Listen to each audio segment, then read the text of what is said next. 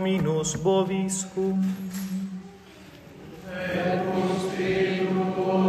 Sequencia Sancti Evangelii secundum Mateus.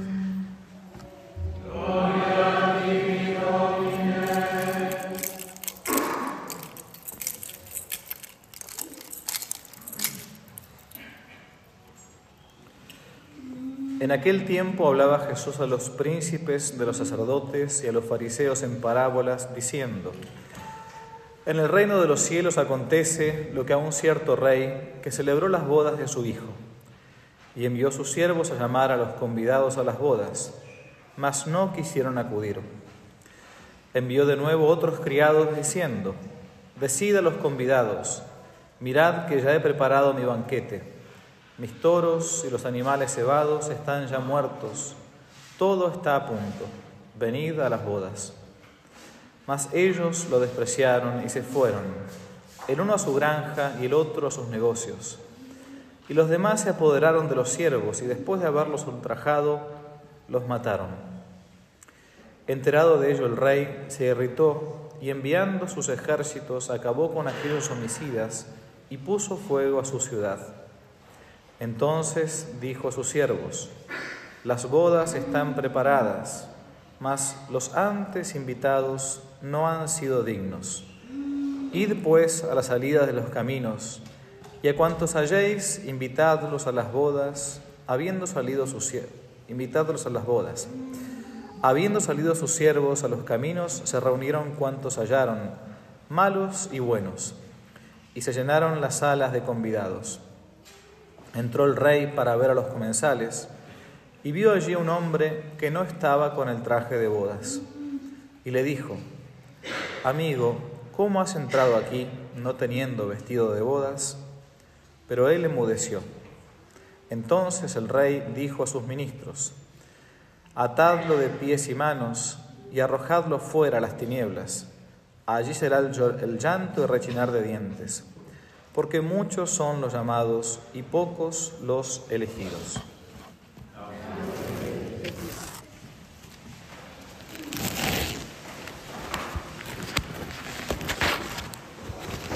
La noche del 21 de diciembre del año 1838, José Stitz estaba leyendo un libro de oraciones cuando de improviso se estampó en una de las páginas de ese libro, como si fuera un pequeño misal, la huella de una mano. El corazón de José Stitz dio un brinco de temor, tanto más porque le pareció sentir una presencia insólita, una ráfaga de viento frío. Y después de escuchar una voz, reconoció la voz de su hermano, muerto hacía poco tiempo que le suplicaba que hiciera rezar unas misas por su eterno descanso para abreviar su tiempo del purgatorio.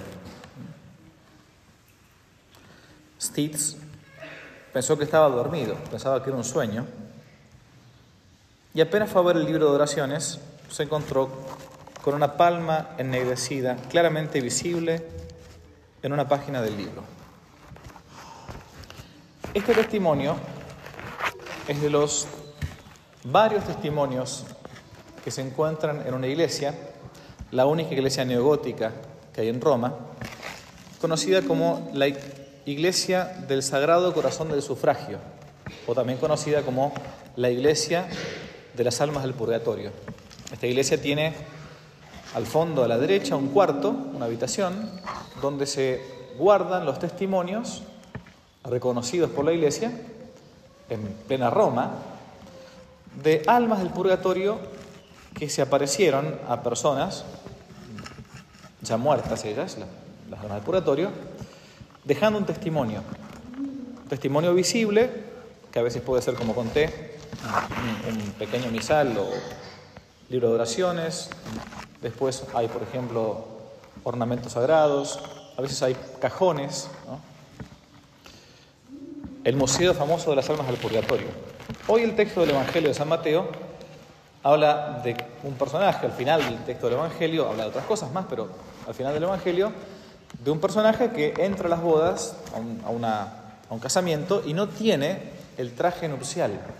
Y entonces, un poco raro parece, el encargado de las bodas va y lo, lo increpa y le dice, ¿por qué? ¿Cómo has entrado así?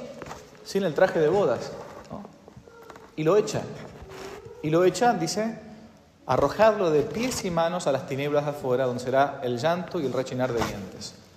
Ese texto del llanto y rechinar de dientes, muchas veces la iglesia lo ha interpretado como el infierno, ¿no? Un- Uno que se quiso colar en el, en el cielo.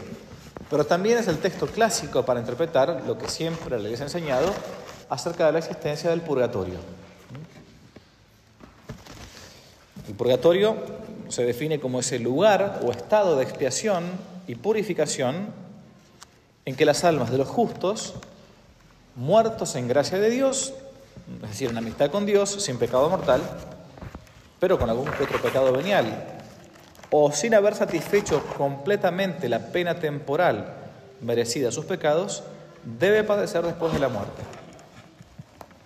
El catecismo lo dice más sencillo, los que mueren en gracia de Dios y en amistad con Dios, pero imperfectamente purificados, aunque están seguros de aceptar la salvación, o sea, se pueden quedar seguros que se van al cielo, sufren después de su muerte una purificación a fin de obtener la santidad necesaria para entrar en alegría, en la alegría del cielo. Le falta ese traje nupcial. Va a haber que purificar ese tiempo, un tiempo en el purgatorio. O sea, es- esto es, es- es un- es una verdad de fe. Ahora uno dice, ojalá uno pueda llegar algún día al purgatorio, porque al menos, por lo menos llegaremos a ese, a ese, a ese estado, significa que morí en gracia de Dios. Significa eso. Bien. Ahora uno dirá, ¿por qué? ¿Por qué Dios puede llegar a enviar un alma a un, lugar de purificación? Bueno, porque en el cielo solamente puede entrar lo puro. Donde está lo más puro, lo más santo, solamente entonces en el cielo se dará esa contemplación directa de Dios mismo que es el bien infinito. ¿Esto es para miedo? Bueno, un miedo, un temor este, servil o un temor más, mejor todavía, un temor filial debemos tener.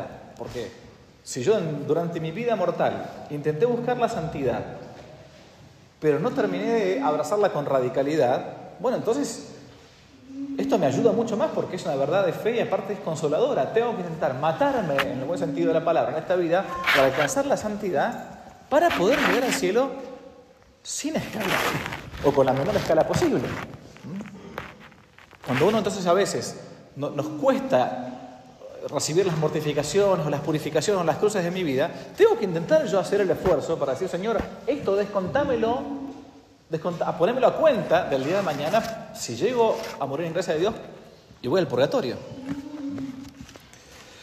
Los mismos santos hablan del purgatorio.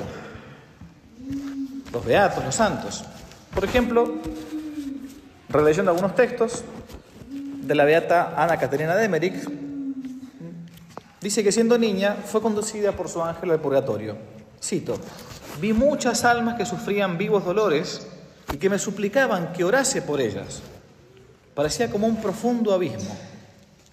Vi hombres silenciosos, tristes, en cuyo rostro se conocía, sin embargo, que en su corazón se alegraban, como si pensaran en la misericordia de Dios. Conocí que aquellas pobres almas padecían interiormente grandes penas. Cuando oraba con fervor por las benditas almas del purgatorio, oía muchas veces al oído voces que me decían, gracias, gracias. ¿Cuántos beneficios he recibido yo de las almas del purgatorio? decía la beata Ana Caterina de Emmerich. ¿Cuánto hoy se las olvida en el mundo? Nosotros, ¿cuántas veces nos olvidamos que existen las almas de gente que ha muerto en gracia de Dios, pero que está padeciendo en el purgatorio? Triste cosa es que las almas benditas sean ahora tan pocas veces socorridas. He visto a un sacerdote muy piadoso y caritativo, dice ella en otro texto, que murió anoche a las nueve de la noche. Ha pasado tres horas en el purgatorio por haber perdido el tiempo en hacer bromas. Este sacerdote tenía que haber permanecido varios años en el purgatorio, pero ha sido socorrido con muchas misas y oraciones. Yo a él lo he conocido mucho. Santa Gemma Galgani, una santa mística italiana del siglo XX, pasionista, tremenda, tremenda, había hecho como tantos otros santos el voto de rezar siempre y sufrir lo que le viniese por las ventas almas del purgatorio. ¿Por qué? Porque yo he dicho muchas veces esto, es el mejor negocio del mundo. Es el mejor negocio. Si yo rezo por un alma del purgatorio y esa alma un día se va al cielo, el alma del purgatorio no, puedes, no puede merecer para sí misma estando en el purgatorio. Pero yo recé por un fulano, una fulana, que no, ni siquiera conozco, y se fue al cielo, y cuando está en el cielo dice, wow, yo me acuerdo de ese infeliz que rezó por mí cuando yo estaba en el purgatorio. Entonces va a interceder por mí desde el cielo. El gran negocio de las almas del purgatorio. Por eso hay santos que han hecho un voto, reitero, de rezar y de sufrir por las almas del purgatorio, aunque uno a veces no se le acuerda en todo el tiempo. Santa Gemma Galgani tenía ese voto.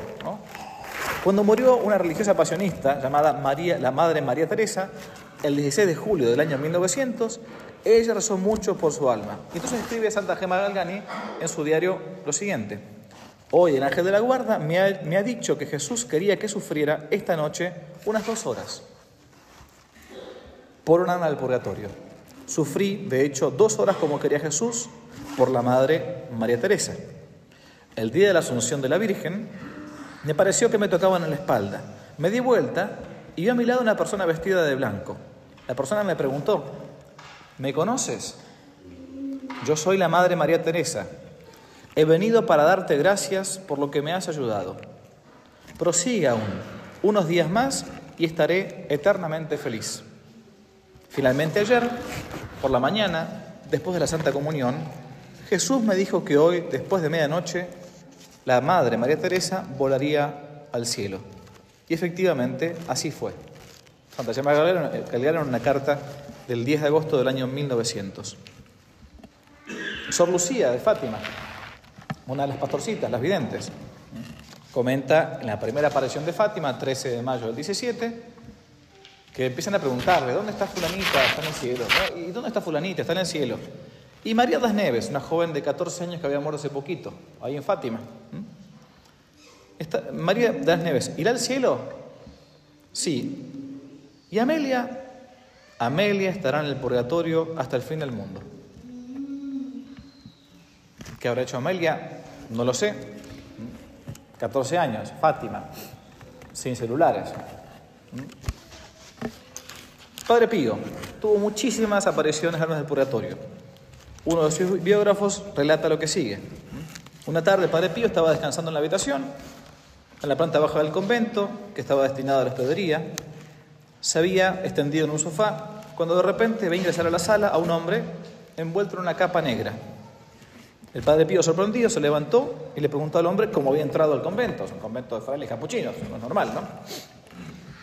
El hombre respondió esto contra el padre Pío. Yo soy Pietro Di Mauro. He muerto en un incendio el 18 de septiembre de 1908 en este convento, que antes no era convento, era un geriátrico después de la expropiación de los bienes eclesiásticos. ¿no? Yo morí de noche entre las llamas, un incendio, pobre, en mi cama, sorprendido por el sueño, justo en esta habitación. Vengo del purgatorio. Con permiso de Dios, el buen Dios me ha concedido la gracia de venir a preguntarle si usted podría ofrecer la Santa Misa de mañana por mi eterno descanso. Gracias a esta misa yo podré salir del purgatorio y entrar al paraíso.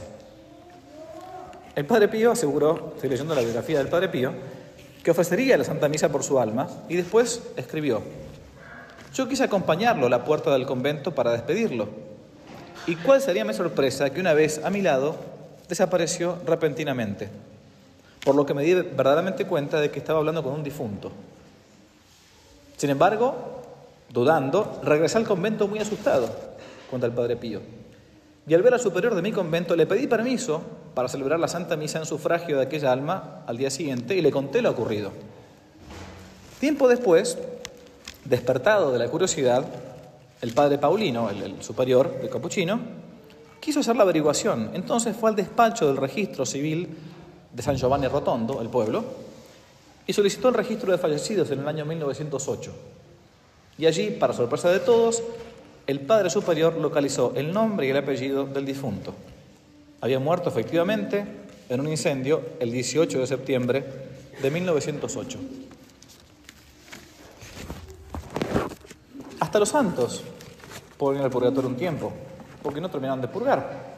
¿Mm? En la vida de San Claudio de la Colombiera, el famoso santo de la providencia, el santo abandono a la divina providencia, se narra en los escritos de Santa Margarita María de Alacoque, su dirigida espiritual, que ella misma vio a su padre espiritual, San Claudio de la Colombiera, desde el momento de su muerte hasta el momento del funeral, tres días en el purgatorio, por haber, no haber tenido confianza en Dios, ni más ni menos que él, el que escribió tanto sobre la providencia divina. ¿no?